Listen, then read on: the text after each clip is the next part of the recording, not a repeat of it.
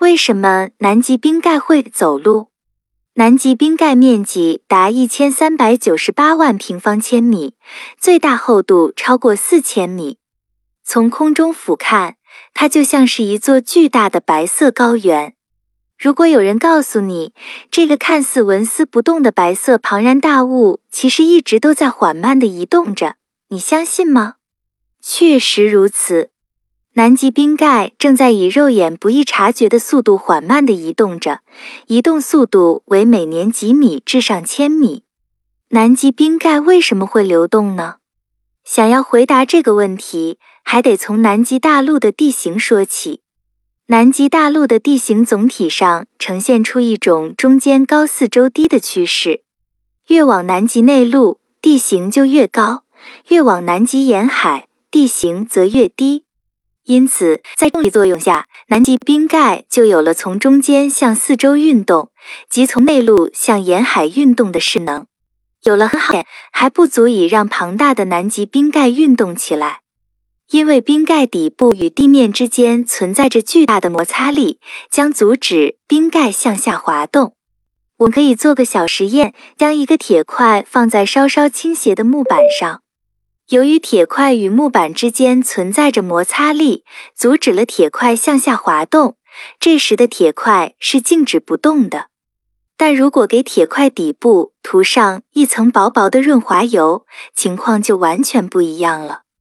由于润滑油减少了铁块与木板之间的摩擦力，铁块将在重力作用下沿斜面向下滑动。南极冰盖的运动同样是在这样的润滑剂帮助下完成的。南极底部冰层融化产生的冰水就是很好的润滑剂。在冰盖底部，由于受地热的影响，基底温度通常较高，有利于冰盖底层冰的融化。此外，冰盖底部由于承受了巨大的冰层自身重量产生的压力，导致冰的熔点相应降低。也促使冰盖底层冰的融化，在这些因素的共同作用下，南极冰盖底部会发生局部融化，形成了一个独特的润滑层，使得巨大的冰盖可以滑动起来。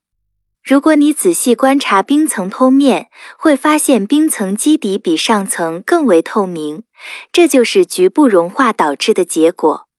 南极冰盖运动速度在不同区域存在着较大的差异，主要受基底温度、基底强度、冰体厚度和基底倾斜度等因素影响。一般表现为内陆部分运动速度较慢，沿海边缘部分运动速度较快。由于冰盖是从内陆向沿海运动的，它在南极沿海地区形成向海洋突出的冰架。冰架在一定的阶段会发生崩裂，形成数以亿计、大小不一、形状各异的冰山飘向大海。